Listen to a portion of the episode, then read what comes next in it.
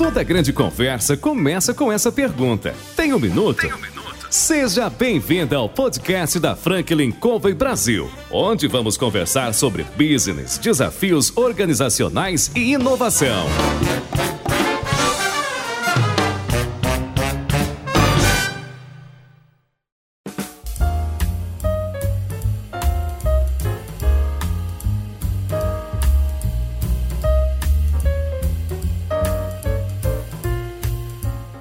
Pessoal, aqui é o João Palmeira, consultor sênior da Franklin Covey Brasil, e nós estamos aqui para entrevistar presidentes, diretores, CEOs, empreendedores que têm histórias para contar, muita coisa para ensinar, e nós temos convidados alguns desses caras bacanas que têm muito, muito para oferecer. E eu te convido a estar aqui com a gente para ouvir um pouco disso e quem sabe através desse bate-papo você faça alguma reflexão e traga para a sua realidade, para a realidade da sua vida e do seu negócio.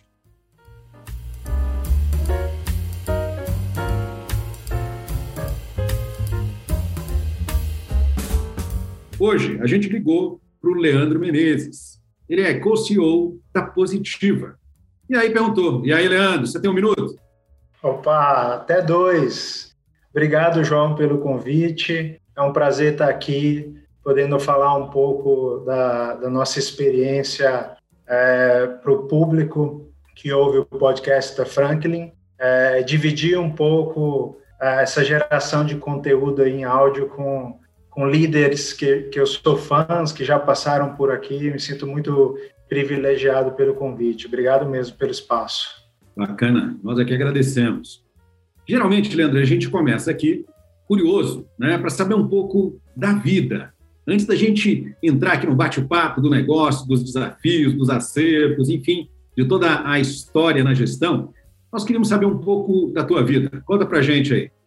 Bom, é, eu sou o pai da Liz, de três anos, uma figurinha que veio para mudar e, e, me evoluir como pessoa. E origi originalmente eu sou da Bahia, do sul da Bahia, nasci lá e morei até os 17 anos uma região que já foi muito rica por conta do cacau, lá na década de 40, 50, e por conta de uma doença, toda a, a economia local foi dizimada. Então, eu nasci, eh, cresci, né, ouvindo histórias dos, do barão, do cacau, enfim, e, e cidade de, do interior, né, a gente acaba sendo mais livres e soltos, meus pais são contadores, mas principalmente meu pai sempre empreendeu em comércio em outras cidades, nas cidades vizinhas, e eu, eu nasci ali acompanhando tudo, tudo isso de perto, né?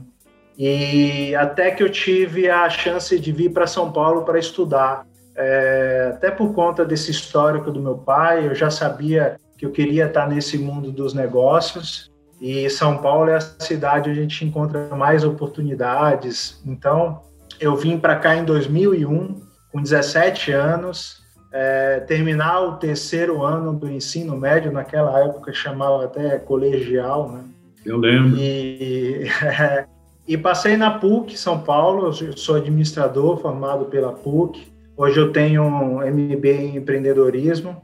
E, e assim eu fiz minha carreira, mas assim, como a gente é muito induzido na faculdade a ser o executivo, né? Então, minha uhum. mente naquela época era sair da faculdade, entrar numa empresa grande e crescer lá dentro. Só que aí eu fui tendo algumas viradas de chavinha, né? Que a gente tem durante a nossa evolução profissional e pessoal, que me fizeram hoje estar empreendendo, né? E empreendendo com propósito e impacto positivo.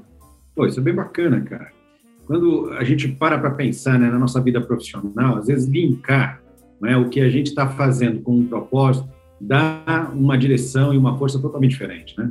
Muitas vezes, como você falou, a gente começa a vida, não é, em tese, sendo influenciado para traçar um curso, mas no meio do caminho, às vezes, faz as descobertas que fazem uma mudança fora do, do comum, né? Você falou do teu papel de pai, né? Da neném que veio para te tornar melhor e a gente vai evoluindo, vai mudando, né? Você falou de propósito. Qual a importância e qual é o propósito que te fez fazer essa mudança? Né? Sair do pensamento de se tornar um executivo dentro de uma grande empresa para, talvez até influenciado também pelas histórias e pelo exemplo dos pais, né, empreender. É, exatamente. Hoje, é, para mim, isso é fundamental, mas eu levei um tempo e isso custou, teve uma curva, de aprendizado para eu entender o quanto isso tem valor, né?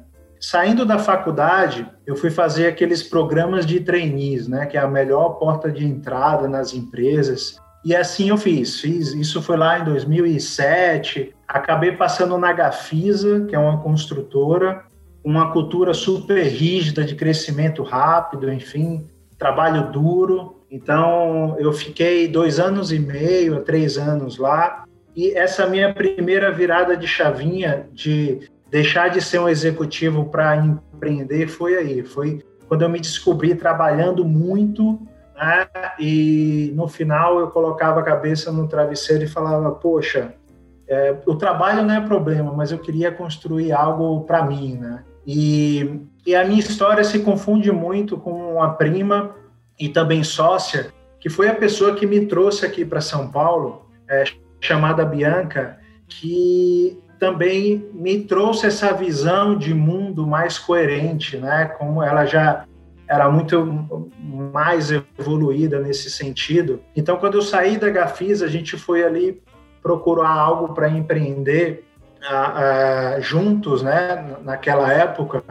E ela sempre participou de conselho de ONGs, foi muito envolvida com o terceiro setor e os problemas procurar soluções para problemas. E eu ali, jovem, ainda tentando entender minha vida, querendo ganhar dinheiro, enfim. E a gente não teve, naquele momento, nada que cumprisse ali a, a condição de deixar os dois motivados. E aí eu saí para empreender, eu empreendi oito anos no varejo de combustível e franquias de alimentação, né? que foi para mim o, o, meu maior MBA, assim, é, aprendi no dia a dia mesmo. E essa história do propósito, voltando à sua pergunta, ela se tornou muito mais forte quando, é, em momentos dentro lá da, do posto de combustível, eu tive que tomar decisões que me ficavam ali no limiar da ética, né? Porque é, da, entre a ética e tudo que eu fui educado e ensinado pelos meus pais, porque o, o, setor de combustível é um setor muito complicado, né? Você vê muita sonegação, é, muita produto sendo adulterado, enfim. E isso foi uma coisa que, para mim, tá na parede, né, nesse sentido, é, em ter que decidir, ou seja, ver o seu concorrente na bomba com um preço mais barato do que você compra, isso me ligou a segunda chavinha, que é o seguinte, cara, é possível que o capitalismo chegou nesse ponto, fazer as pessoas decidirem a tomar uh, decisões éticas e contra a sua moral, enfim. E foi aí que eu tive um contato com o conceito de negócios sociais, né? Que, que você, você basicamente pega o modelo dos negócios, só que você mira os indicadores para endereçar soluções ambientais e sociais. E lendo uma reportagem sobre isso, sobre o professor Yunus, é, que ganhou o Prêmio Nobel da Paz em 2006. Ele inventou microcrédito e, e fez uma transformação grande lá em Bangladesh através dos negócios sociais. Isso virou minha chavinha e falou: olha, é isso que eu quero fazer, né? Eu quero continuar empreendendo, que é o que eu amo, é, mas eu quero construir ou pelo menos endereçar ou ser parte da solução em algum momento. Isso é bem bacana. Você sabe que se você fala do Yunus, nós utilizamos a história de, do Yunus, não é? Uh, logo que ele foi reconhecido pelo trabalho que ele fez, que ele, uh, de certa maneira, impactou mais de meio bilhão de pessoas, não é? Algum tempo depois do início. E a história do Yunus, Yunus é, era bem interessante, né? Ele era um professor, saiu para fazer um aluno, né? Saiu para fazer aí uma, uma identificação no campo e verificou que as pessoas não tinham menos de um dólar para comprar o material para fazer cestas, e elas eram, de certa maneira, extorquidas por um trader, né, por um intermediário. E isso fez com que ele mudasse não é, o conceito. É, é muito interessante isso. Você fala dessa visão social, é, nós temos um, um dos autores da Franklin Covey, que é filho do Stephen Covey, chamado Stephen Covey Mar, o filho mais velho dele, ele escreveu um livro sobre confiança. E a gente fala de, das ondas de confiança, é? que passa por, pelo indivíduo, pelas relações, pela organização, pela marca, e uma das, das ondas de confiança que a gente discute é justamente a confiança social. É o que, como organização, a gente consegue retornar para o meio onde está inserido. Né? E isso faz uma diferença e é extremamente importante. Talvez isso seja algo para que aqueles que estão nos ouvindo, né, e, e que vão ouvir um pouco da tua história e da história da Positiva, né, levem em consideração, porque o Yunus está lá, né, longe daqui, fez um trabalho fantástico, mas você e seus sócios estão aqui, né? Exatamente.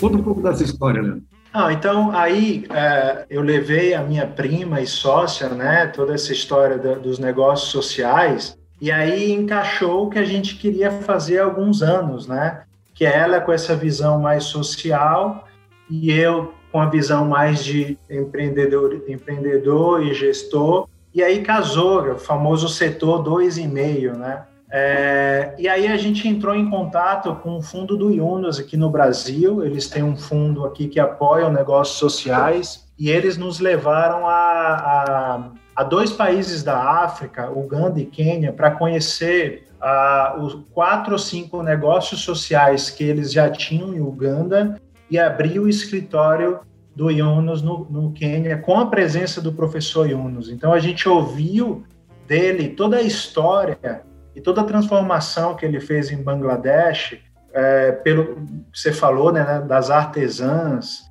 do Grameen Bank, que hoje tem uma carteira bilionária, e ele lançou o novo livro dele lá. Mas eu acho que o que mais me chamou a atenção foi ver empreendedores americanos que saíram do seu país, em Uganda, tentando resolver problemas dentro de Kampala, uma, a capital da Uganda, é, que problema não falta, né? E aí eu vi um empreendedor chamado Michael é, um, que criou um negócio para ajudar mototaxistas chamada Tugandê, onde eles financiavam. Bom, eu vou resumir aqui. Ele financiava a moto porque os mototaxistas não tinham dinheiro para comprar moto, eles alugavam e quem ficava com todo o dinheiro no final era o dono da moto que conseguia importar a moto da Índia. E aí no meio daquela palestra, para mim ali eu tive a certeza que era isso que eu queria fazer. Então, quando eu voltei para o Brasil, a gente montou um veículo para investir e ajudar empreendedores que tinham uh, tecnologias para endereçar problemas socioambientais, né? E aí, na época, a, a Positiva já existia, isso foi 2017, a Positiva é ali de 2015, a Bianca, inclusive, por já estar nesse ecossistema, era cliente da, da Positiva. E, e, nas minhas pesquisas a gente foi conversar com a Positiva e deu super certo. Então nós fomos o primeiro investidor da Positiva, que ali na época a empresa ainda bem pequena, e o negócio evoluiu, deu tão certo que eu acabei saindo até como uma forma de aprender, né, de evoluir meu lado é empreendedor, de gestor social e de impacto. É, e aí a gente assumiu, junto com os sócios fundadores, a execução da, da Positiva e tem, tem dado muito certo até aqui, né? Bacana, viu, rapaz? Você falando disso, nós aqui, a Franklin Covey Brasil, o Paulo, ele é presidente aqui e nós temos um braço em Moçambique, né, da Franklin.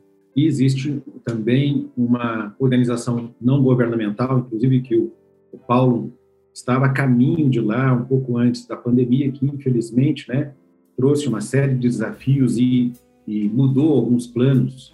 Mas eu sei que as coisas ainda foram sendo ajustadas. O Paulo ainda tem feito um grande trabalho mesmo é, à distância nesse momento para ajuda, porque quem ouve de África e vê em filme não é a mesma coisa quando você vai em loco. Eu tive lá duas vezes, né? E, e fui lá um ano depois que o Idai tinha passado, que foi aquele furacão que pegou, não é, uma série de, de cidades e três países. Eu fui em Beira e fiquei impressionado. Né? A pobreza é extrema, as dificuldades são gigantescas, passa um furacão e não deixa nada, nada, nada, nada. E você falando disso, me lembrei que eu entrevistei uma pessoa lá, né? E, e durante a situação ela disse assim: o barulho do vento parecia a voz de um monstro. E eu estava desesperada, porque a gente não tinha para onde ir, não tinha para onde correr e tudo estava voando.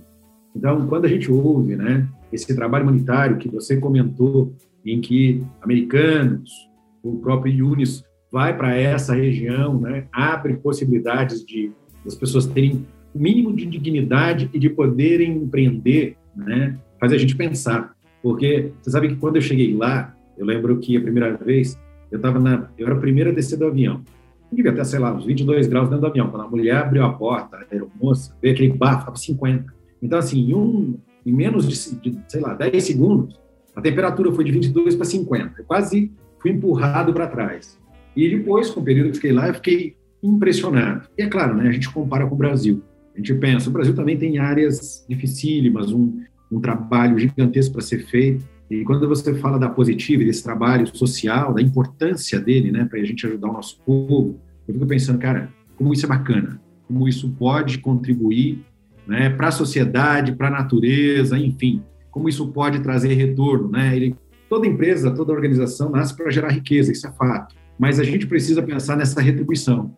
É, e João, esse, é um ponto super importante, porque você é, tendo olhando de perto esses empreendedores sociais, você entende como o capitalismo ele foi desvirtuado ao longo do tempo, né? O, o, capitalismo sempre teve lá no início o seu papel social, né? E, e aí tem a, a famosa carta e, e, discurso lá do Friedman na, na época na década de 50, onde ele fala que o objetivo é maximizar o, o lucro, né, do acionista é aí que a gente encontra o, o erro principal, porque eu acredito muito no, no empreendedorismo, no modelo de negócio para corrigir problemas. Mas quando você coloca outras bases é, na conta, não só a maximização do acionista, né? Então, a gente, na positiva, a gente tem é, trazido para o ecossistema, apoiando empresas como o Sistema B, o Instituto Capitalismo Consciente, que são empresas que estão tentando ressignificar o que é o sucesso na economia, né? E, e fazer e trazer de volta esse capitalismo de stakeholder, onde você coloca outras visões e faz outro tipo de contabilidade. Então, essa é um pouco o que a gente tenta fazer na positiva no dia a dia, que é, não é fácil, é uma, é uma briga que a gente é, escolheu brigar, que é tem um desafio enorme, né? Porque enquanto os nossos concorrentes basicamente lançam produtos pensando é, vai nos 4P do marketing, né? a gente vai aqui está pensando na vida útil da embalagem, no que ela vai é, se transformar depois que o cliente acabar o consumo, em todos os insumos que tem que ser base vegetal, enfim. Então, mas esse trabalho com esse pilar de propósito, para quem está no dia a dia, a gente fala muito aqui que a gente tem juntado uma turma de incomodados, né? Ele tem, ele está tá sendo impulsionado por, um, por uma onda de consumo consciente que a pandemia ajudou bastante. Já existia, né? E, e isso recarrega a sua bateria aqui, do, quem está desse lado recarrega a bateria rápido à noite. Então, é, é muito cansativo no dia a dia, mas você acorda de manhã com 100%, porque é, lendo o feedback dos clientes, é tudo que a gente consegue é, com a rede de parceiros, enfim, contar um pouquinho mais do que a gente faz, é, fica, fica mais fácil, né? Eu acho que esse é um ponto que a gente vem batendo na tecla já há 30 anos na Franklin Covey, né? a importância de ter um propósito e de buscar deixar um legado. Né? Se todos nós tivéssemos um paradigma dessa maneira, uma série de situações que nos envolvem, e como você disse, né, eu acho que é um, é um desafio diário. Mas é legal saber que na pandemia a conscientização, ela de alguma maneira tem sido fortalecida, né? Como é que tem sido esse negócio para positiva, não é? Que tem esse lado social, concorrendo com gigantes que estão olhando para os 4P do marketing, como você falou, né? Porque é, é uma briga, talvez, de Davi e Golias, não? É, é uma briga de Davi e Golias. É, é importante falar um pouco da origem da positiva, né? Porque é, a origem, como eu falei bem rápido, é, ela nasce de incômodos pessoais com a forma como o consumo é feito, né? É, o Alex, o Rafael e a Marcela, que são os três fundadores, eles tinham esse incômodo é, com relação à desconexão das pessoas com a natureza, né? É, é, a gente acredita muito que muito da, da, dos problemas, principalmente com, é, relacionados ao consumo, vem dessa desconexão. Porque quando você olha a economia praticada hoje, ela é uma economia linear, né? Você vai lá, extrai os recursos naturais, é, produz, vende, consome e tem um famoso jogar fora, né? E esse fora onde é esse fora, né? Essa desconexão, esse, esse modo de pensar de que, olha, a humanidade está acima da natureza e não o que a gente acha que tem que ser, que é nós somos uma coisa só, né? Então nós nos inspiramos muito na forma como a natureza funciona e na base de, da economia circular que vem de lá, é, se você pegar e pensar na natureza, não existe lixo, né? Qualquer componente da natureza no fim do seu ciclo, ele é início para um outro ciclo. Porque a economia não pode ser assim também, né? Então, o, o lixo, ele é um erro de design mesmo para a gente.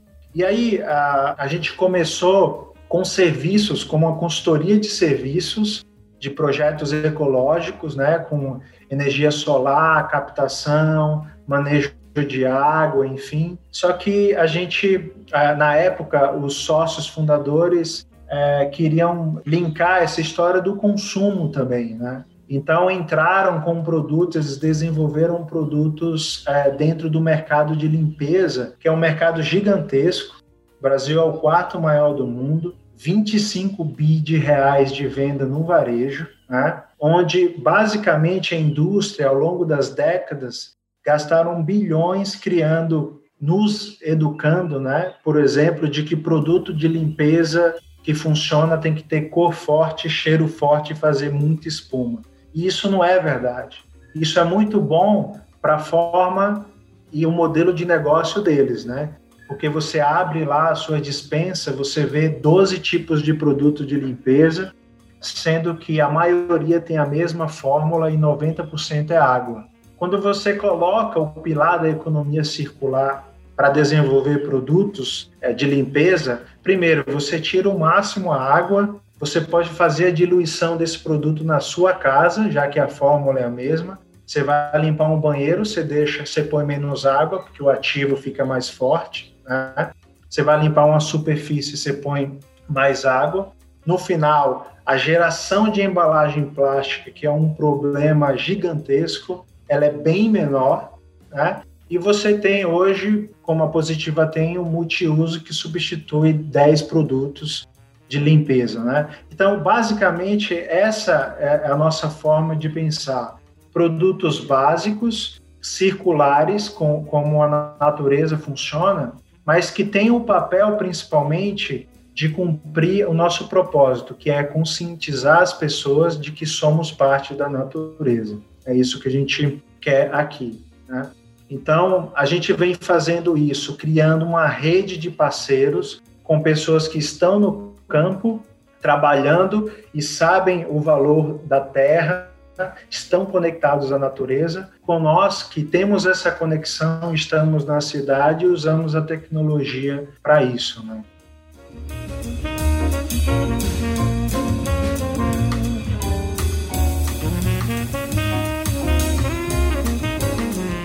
Legal você falar isso, né? Você me remeteu à infância. Na minha infância tinha um negócio chamado mertiolate, né?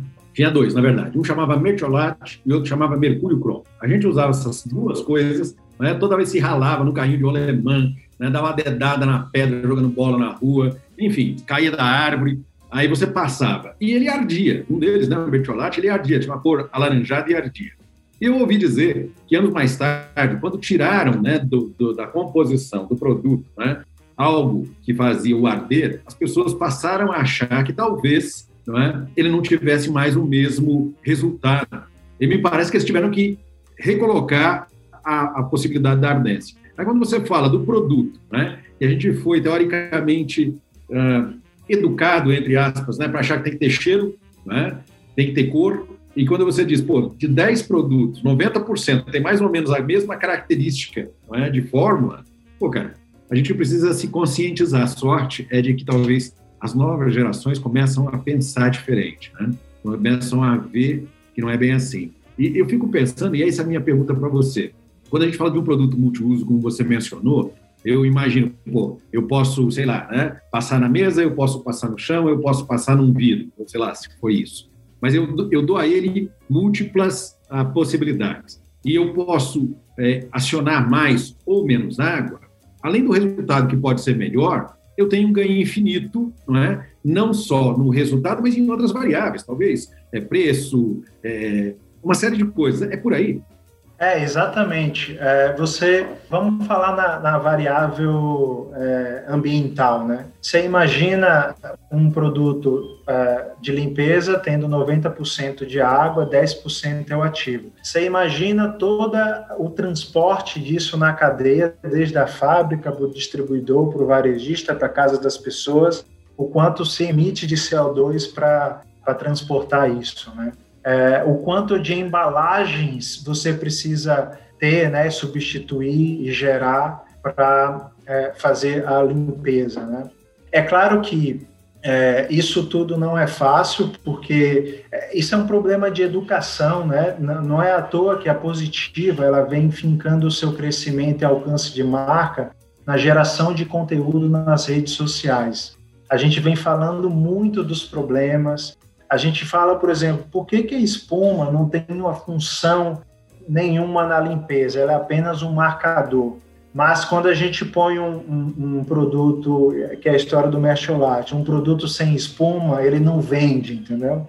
Então, a, tem um trabalho enorme de educação, de conscientização. E aí, tô, vou, vou voltar à sua pergunta lá da pandemia, porque é importante que assim, a pandemia abriu o, os olhos e as, ela acelerou essa onda de consumo mais consciente. As pessoas querem saber o que elas estão colocando dentro de casa cada vez mais, entendeu? É, eu lembro que em março, meio de março do ano passado, é, a gente, uma empresa ainda pequena, né, apesar de ter um time super junto ali na, nos desafios, a gente ficou com medo, porque o que, que vai acontecer? A gente tinha projeto com diaristas, a gente tinha vários investimentos planejados tal. É, a princípio cancelamos tudo aquilo que a gente não tinha começado e aí de repente o nosso blog começou a duplicar, triplicar o, o tráfego. Né? As pessoas em casa foram para casa querendo é, saber mais informações de como consumir com mais consciência e mais coerência. A gente fechou março com 30% acima da meta de vendas, que já era uma meta desafiadora. Então, para positiva, a gente teve sim problema com a pandemia, mas na ponta da oferta, não na ponta da demanda. A demanda explodiu porque é, se destacaram três bases dentro do nosso modelo, né? O consumo consciente, como já falei, a venda pela internet, porque 80% das nossas vendas é pelo canal de e-commerce, né? E o uso de produtos de higiene, né? Então, a gente teve um salto grande na demanda, e, mas nossa rede de oferta teve, teve problema, a gente chegou a ter 40% de ruptura no estoque, mas nossos parceiros ali no campo é, nos ajudaram bastante. A gente vem gerando a gente trabalha com pequenos agricultores, né? A gente tem uma bucha vegetal que a gente costumava usar para tomar banho, a gente fez uma nova costura para substituir a esponja para lavar roupa que é feita de plástico. Então tem várias famílias cultivando essa bucha para gente. A gente tem artesã que coleta é, rede de pesca abandonada nas praias e transformam isso num esfregão. Então, o, o, apesar da ruptura, o que fez a gente continuar na pandemia e sair muito mais forte foi uh, esse modelo de trabalho em mutirão numa ponta e na outra ponta a demanda por produtos de, de maior consciência. Bacana isso, né? Porque você que está ouvindo a gente aqui, é, pensando no que o Leandro Menezes, que é co-CEO da Positiva, está compartilhando, é mostrar que mesmo em momentos de desafio, como é o caso, não é? Nós já estamos há um ano, pouco antes da gente começar a gravar, né, Leandro? Você comentou que você fez um movimento que deu exatamente um ano. Qual foi o movimento mesmo, Leandro? Conta para nós aí em relação ao neném. Não, há, há exatamente um ano a escolinha da minha filha fechou e nós viemos para o interior, né? É, e, disso, né? e aí eu, eu falei que eu estou me sentindo no, no dia da marmota, aquele filme que o repórter acorda todo dia infelizmente, porque já era para ter evoluído, né? Exatamente. E, e para você que está ouvindo a gente, que está vivenciando isso há um ano, né?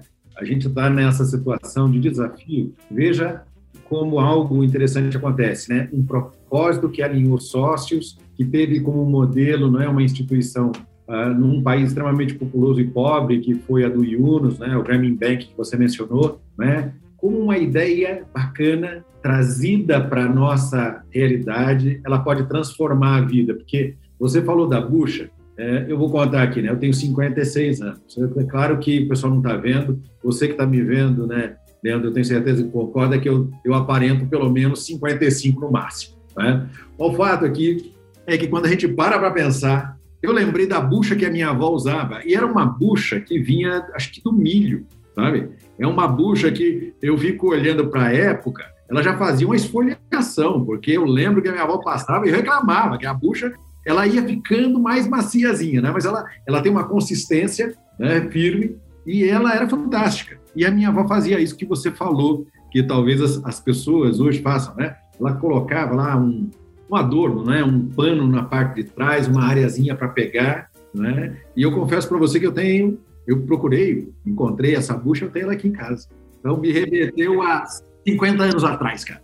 E, João, é, é engraçado isso, porque é, quando a gente está falando aqui de desenvolvimento de produto, a, a, gente fala que assim, olha, vamos lembrar como os nossos avós utilizavam um produto, porque lá atrás, é, é, eu acho que não é nem inovação, é trazer de volta os produtos que não usavam plástico, que eram feitos com insumos mais naturais. Hoje a gente tem um, um, tem um produto dentro do mercado de limpeza, que é o lava-louças líquido, que, cara, a gente não consegue chegar no preço do tradicional. O tradicional é feito é, de... É, é, tem o benzeno, que é o mesmo, é um derivado de petróleo que existe na composição da gasolina, enfim. É, os petrolatos da vida, a gente não pode usar isso não tem como competir. Então, a forma da gente tentar convencer foi fazer o lava-louças em barra, que era o que nossas avós né, utilizavam lá, lá atrás. Então, muito do nosso desenvolvimento e inovação é pensar o que acontecia lá atrás. Então, embalagem de papel reciclado, celulose, você pode fazer compostagem, é, é bem isso. E aí, essa origem da positiva, né, com o Rafael e o Alex, que mergulharam no conceito de permacultura, que é um conceito muito interessante de você é, usufruir dos recursos naturais sem, sem acabar com eles, né? A, a positiva serviços nasceu com essa base né, da permacultura. A, a Marcela se juntou com o incômodo dela de estar tá morando num sítio é, onde você usa fossa ecológica e não pode usar os produtos é, de limpeza tradicional, e ela começou a fazer os produtos em casa, e aí juntou eu e minha sócia com o nosso incômodo, a visão dela de que tem muita coisa errada no mundo e eu querendo empreender com um propósito. Hoje a gente tem um time de incomodados. O que a gente não falta hoje são 48 pessoas incomodadas e remando na mesma direção para conseguir provar que sim é possível você ter uma gama de produtos é, inspirados na forma como a natureza funciona, e que depois do seu ciclo de vida eles não tenham impacto e até regenerem né, a natureza. A gente está falando hoje e ouvindo muito dessa história de ISD, ASG, né, que são práticas, melhores práticas. Só que é o seguinte, eu tenho uma crítica a isso porque o, o, mundo chegou num nível tão grande de problemas que não são somente melhores práticas que vão fazer a gente recuperar tudo que precisa, né? É super bem-vindo. A pandemia também bombou esse assunto, mas a gente precisa regenerar. A gente precisa dar significado a produtos considerados uh, resíduos considerados lixo na economia linear, como é a rede de pesca, que é solta na, nos cantos da praia, cria um problema ambiental grave. A gente vai lá, pega, transforma isso num esfregão de lavanderia. Essa rede dura 600 anos na natureza.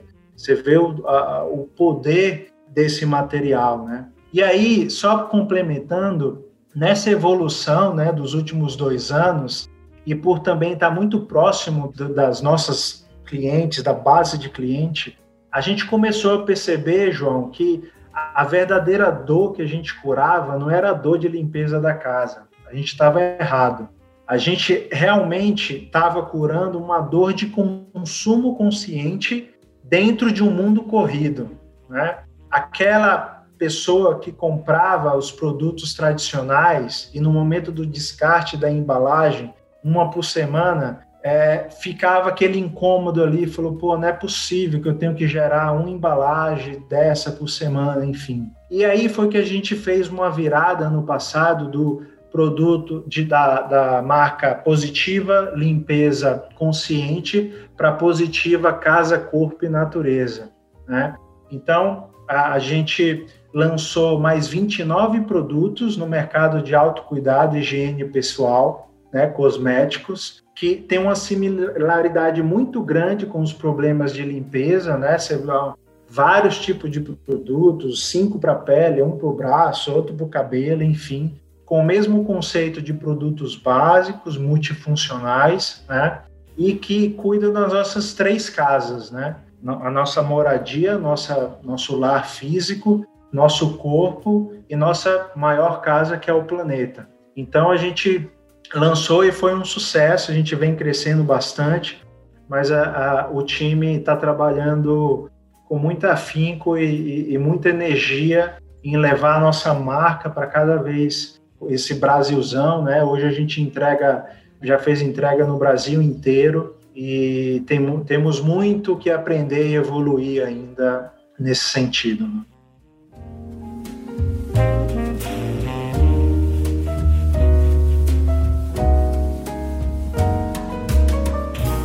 Bacana que você está falando, porque semana, não sei se é semana passada ou anterior, mas nesse, nesses últimos 30, 40 dias, eu me peguei avaliando. Eu, eu moro só aqui, meus filhos moram fora do país com a mãe, e eu moro só aqui, e eu me peguei, né, olhando para o lixo que eu produzo. Eu fiquei me perguntando, cara, olha a quantidade de coisas que semanalmente eu jogo. Aqui no, no condomínio onde eu moro, você tem uma, uma separação né, do, do, lixo, né, uma coleta seletiva e tal. Mas eu fiquei imaginando, cara, é muito lixo, uma única pessoa. Eu pensei assim, pô, quanto de lixo nós carregamos diariamente, não é? Aí, em algum lugar, né? e esse algum lugar, a cada dia deve receber toneladas e toneladas. E eu fiquei pensando, nossa, o que é que eu posso fazer para mudar isso?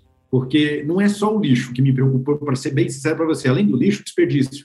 Porque quando você é. mora sozinho, você tem comida que estraga, tem coisa, fruta, por exemplo, né? Eu, e eu, eu tentando comprar menos, mas ainda assim jogando fora, né? Eu fiquei pensando no desperdício. O, os produtos de limpeza que você comentou, da Positiva, todos eles são biodegradáveis? São. É, é, é bom você tocar nisso, porque, assim, tudo é biodegradável, né?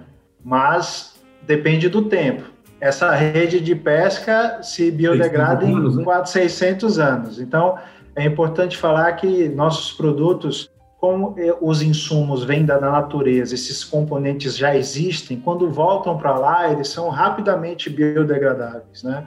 É, a gente pode entrar aqui, por exemplo, em questão de leis políticas e as empresas acabam utilizando isso ao seu favor e colocando lá biodegradável, mas em quanto tempo, né? Por exemplo, a nossa espuma, a espuma do nosso lava-louças é feita do óleo de coco, da saponificação do óleo de coco. Em 48 horas, no máximo 72, ela some, né?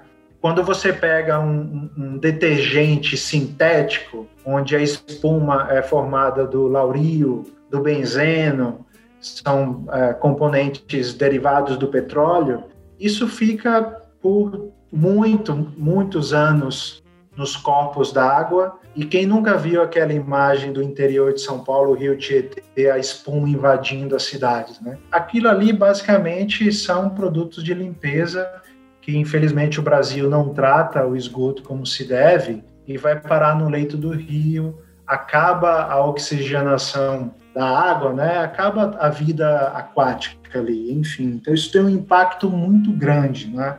Então a gente vem trabalhando com insumos e embalagens biodegradáveis. A gente tem um desafio enorme, por exemplo, o plástico. Para líquido hoje você não tem, infelizmente, uma solução. A solução que a gente conseguiu foi usar plástico 100% PCR. O que, que isso quer dizer? São plásticos reciclados pós-consumo, ou seja, quando você compra um produto da Positiva que vem num plástico reciclado, você está contribuindo com a cadeia de reciclagem, com as cooperativas, com os catadores que fizeram isso, né? Esse, todo esse trabalho, que são realmente quem os heróis, né, que fazem isso acontecer. Em São Paulo, somente 3, 4% do lixo é reciclado, né? A gente ainda tem que evoluir muito, muito, muito nesse sentido. Você sabe que você estava falando disso, eu fui algumas vezes aqui a Aparecida, as cidadezinhas aqui próximo a São Paulo, a espuma no rio era de uma, um gigantismo tão absurdo que o vento batia, a espuma vinha para a estrada. Mas o tamanho da espuma, do bloco de espuma que o vento batia, ele fechava a parte inteira do carro. É alguma coisa assim, é absurdo. Nós estamos falando, eu saio daqui, pego a, a passo aqui Alphaville, né, e ando talvez mais 60 quilômetros, e o cheiro. Então você pega, assim, mata o rio e acaba né, criando uma série de problemas que a gente não se dá conta. E assim, a impressão é a pior possível, porque você vê aquele aqueles blocos, né, gigantescos descendo o rio abaixo e indo para algum outro lugar e vão ficar lá. Né? Você falou da espuma, da ideia da espuma, de que ela fica, ela é um componente totalmente dispensável, talvez na maioria dos produtos, né? E trazem uma visão diferente, a gente não se dá conta. E não se dá conta que está contribuindo para que isso aumente, né? Então, quando a gente tem esse, esse momento, os americanos chamam de momento ahá, eu chamo de momento vixe, né? Eu preciso mudar fazer alguma coisa. A gente chama aqui de conexão com a natureza, porque quando você realmente entende que o quão importante é preservar isso, esse momento se reflete no momento que você está comprando o produto ali, sabe? Por isso que nosso propósito é conscientizar de que somos parte da natureza. Né? E, felizmente, João, tem muitos empreendedores nessa luta, muitas empresas ainda menores tentando corrigir esse problema. Como eu falei, eu acredito muito no poder do modelo de, dos modelos de negócio com indicadores é, feitos para endereçar problemas sociais e ambientais. É, isso está crescendo bastante. Falta muito apoio, política, incentivo. É, empreender no Brasil é um caos tributos, enfim, todo problema que a gente encontra um concorrente tradicional e a gente ainda precisa pensar na melhor embalagem, na melhor. Mas é, estamos no caminho certo. Por quê? Porque o movimento está vindo do consumo, né?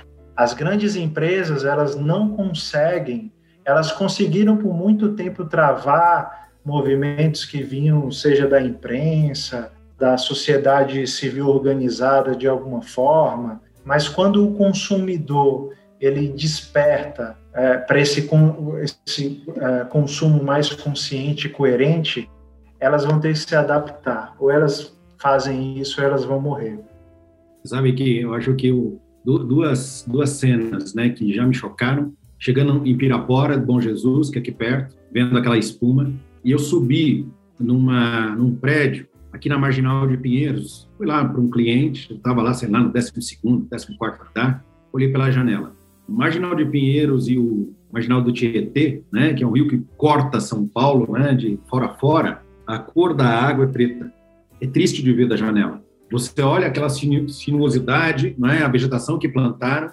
Quando o calor é muito grande, esses prédios, que são prédios de luxo que margeiam, né, são obrigados a, a, tomar alguns cuidados, porque a quantidade de, de inseto aumenta, né, pernilongo, coisa no gênero, o cheiro é ruim e você vê aquilo morto. E o, e o interessante é de que eu conheci um indivíduo, ele ainda está vivo, que ele disse que é, existe um clube, bem depois, quase chegando no Tatuapé, não me, não me fale agora a memória do nome do clube, ele diz assim, cara, eu nadava nesse clube e a raia que a gente usava para treinar era no rio. Esse rio já deu para nadar e não tem tanto tempo assim. Então, ele estava falando, talvez, de 80 anos atrás. Né? Em 80 anos, a gente conseguiu destruir literalmente. É.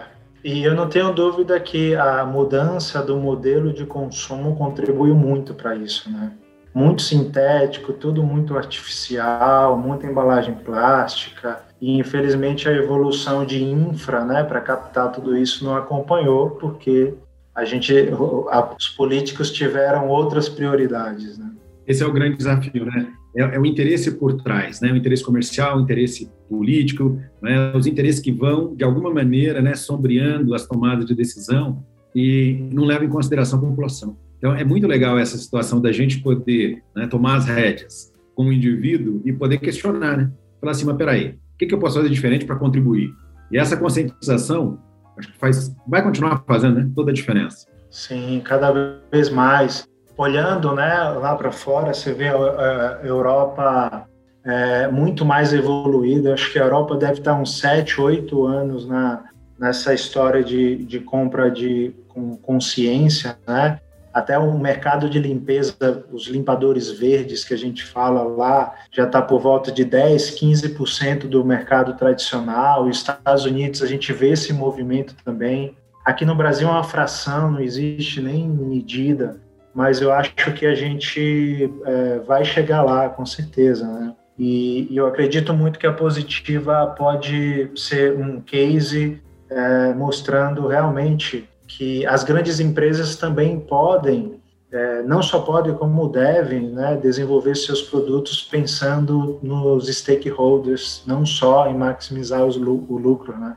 Para quem gera, sei lá, 3, 4 bi de lucro por trimestre, perder uns 300, 400 milhões para construir uma embalagem melhor, para remunerar melhor quem está no campo trabalhando, no final se você pensar isso, acho que não vai matar ninguém, né? Elas vão continuar grandes.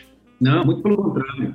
A gente discute aqui na Franklin, justamente nesse, nesse curso é chamado Velocidade da Confiança, quando a gente fala dessa onda social, há um ganho efetivo, há um aumento. É, o grande desafio é que você precisa investir agora, não é? E esse retorno vai vir ao longo do caminho. Né? Eu, eu, lembrei do, eu dei uma olhada aqui, lembrei do nome do clube, Espéria, chama o clube. Lá depois do campo de Marte, né? lá para aquele lado de lá. E, e, e o grande desafio é mudança de paradigma. É da indústria, né? como a Positiva vem fazendo, de olhar para a natureza e dizer o seguinte, cara, o que a gente tem aqui, eu acho que você falou bem, né? As coisas aqui, elas precisam criar um, um círculo, né? Porque uma coisa que você, que você falou que me chama a atenção, tudo é biodegradável. Está diferenciando é se uma coisa vai ficar três anos, um ano ou 600 anos. Né? E se vai ficar mais do que talvez 20 ou 30 anos, são os meus filhos que vão sofrer com algumas das escolhas que eu podia ter feito diferente. Né? Exatamente. É isso que nos move todo dia, é isso que nos faz quebrar a cabeça todo dia para desenvolver produtos, criar tecnologia verde porque tá tudo aí, a natureza, tudo que a gente precisa está na natureza, né? A gente só precisa ter mais volume, é, fazer a extração da melhor maneira possível, remunerar quem está lá trabalhando da melhor forma possível, é, que a gente vai ter produtos até mais barato do que os tradicionais, né? Você sabe que você está falando disso. É, eu fui nos últimos, antes da pandemia, 12 anos anteriores, para o centro centro-oeste, né? E há uma riqueza absurda, né? O agronegócio mesmo é, nos momentos difíceis da economia no Brasil, ele está sempre positivo e esse ano não tem sido diferente, mesmo com a pandemia. Mas uma discussão que se abriu lá, uns três, quatro anos atrás, é o lençol freático, que de alguma maneira tem sido impactado é, com os produtos que acabam sendo jogados. Você falou é, da sua sócia, né? De viver no sítio, de ter uma fossa séptica, de se preocupar com não jogar alguma coisa que vai ficar lá por muito tempo e vai acabar, de alguma maneira, impactando no, em todo o ecossistema. Eu fico pensando aqui, gente, vocês estão ouvindo, cada um de nós aqui nesse bate-papo hoje, pensando no qual é a contribuição que você pode dar. Às vezes a gente para para pensar, nós temos um conceito aqui que a gente discute círculo de influência e de preocupação. E o ciclo de preocupação é tudo aquilo que nos influencia, mas a gente não pode mudar. Agora, o de influência é aquilo que a gente pode contribuir, é aquilo que a gente pode influenciar, mesmo que seja pequeno. E muitas vezes, nas discussões com as empresas, quando a gente ministrou alguns dos nossos cursos, Sete Hábitos, por exemplo, a, a, eu ouvi assim: ah, mas eu, eu sou um só. Pois é, mas se a gente pensar que é um só e cada um de nós fizer a nossa parte, né, daqui a pouco 200 milhões têm uma consciência diferente, contribuir para o Brasil melhor. Né? É, é, inclusive a gente tem uma frase que falamos muito aqui dentro, né? Que é sozinhos somos gotas, juntos somos oceano. Por isso que o desafio é grande, tem que trabalhar em mutirão, não tem jeito. E a positiva se põe como um convite para, é, como nós mesmos que um dia não soubemos, né? Como dar esse primeiro passo, a gente quer é, ser esse convite para as pessoas darem o primeiro passo, né? Cara, adorei essa frase. A gente quer essa frase. Sozinhos somos gotas, juntos somos oceano. Que eu vou usar, hein? Eu preciso dar o nome do indivíduo que criou a frase, senão o pessoal vai cair matando. Olha, eu, eu, não, é. Eu não vou saber te falar a origem, mas que a gente usa aqui, muito a gente usa. então eu vou colocar assim. É, foi o Leandro que me falou. Pronto. É. Aí, se o pessoal quiser falar, foi a, vai lá, foi, a, foi a positiva, é o lema da positiva. Né? A gente uhum. usa duas, né? Que é seja parte da, da solução, não da poluição. E agora, isso antes da virada da marca, e agora sozinhos somos gotas, juntos somos oceano. Muito legal.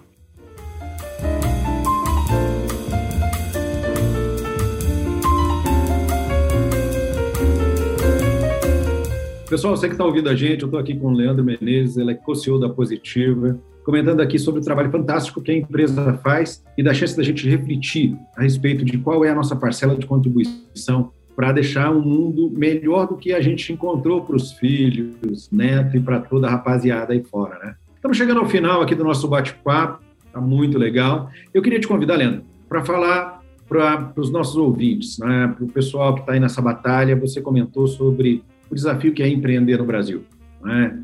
A gente sabe que é, são dificuldades de toda sorte, é preciso ter, como você comentou, um propósito, e é preciso muitas vezes ser inconformado, né? Olhar e perguntar, mas peraí, como é que eu posso mudar isso para melhor?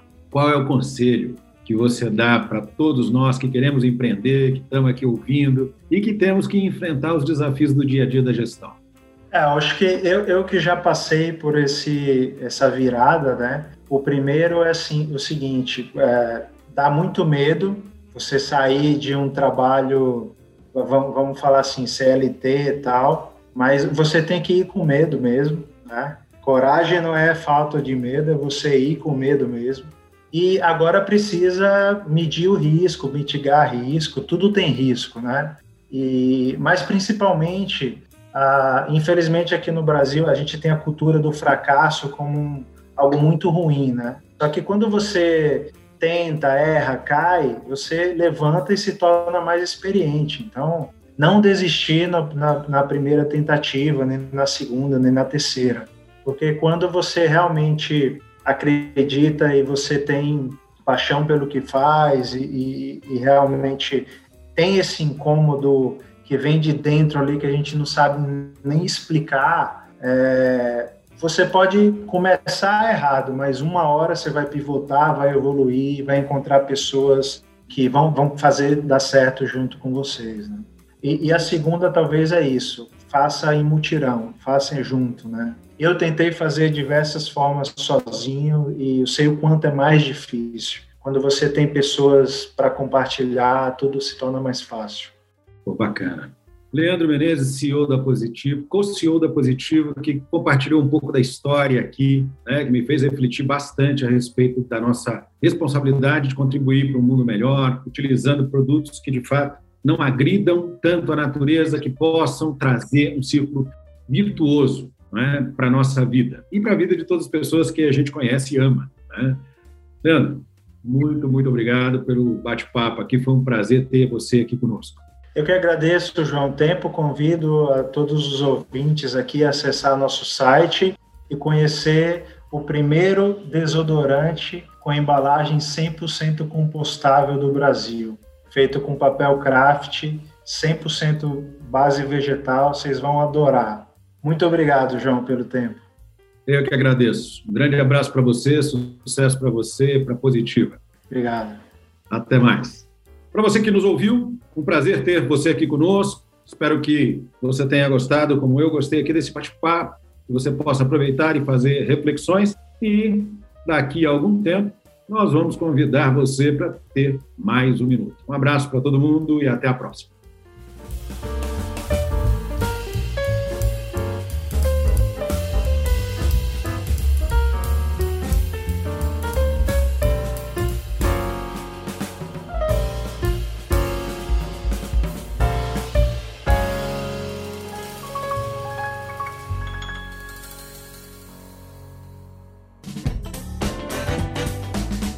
Você acabou de ouvir mais um episódio do Tem um Minuto.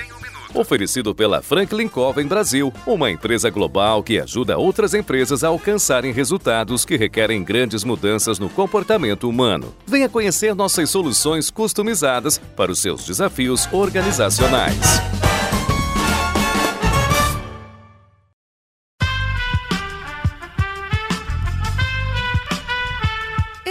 Podcast foi editado por Aerolitos Edição Inteligente.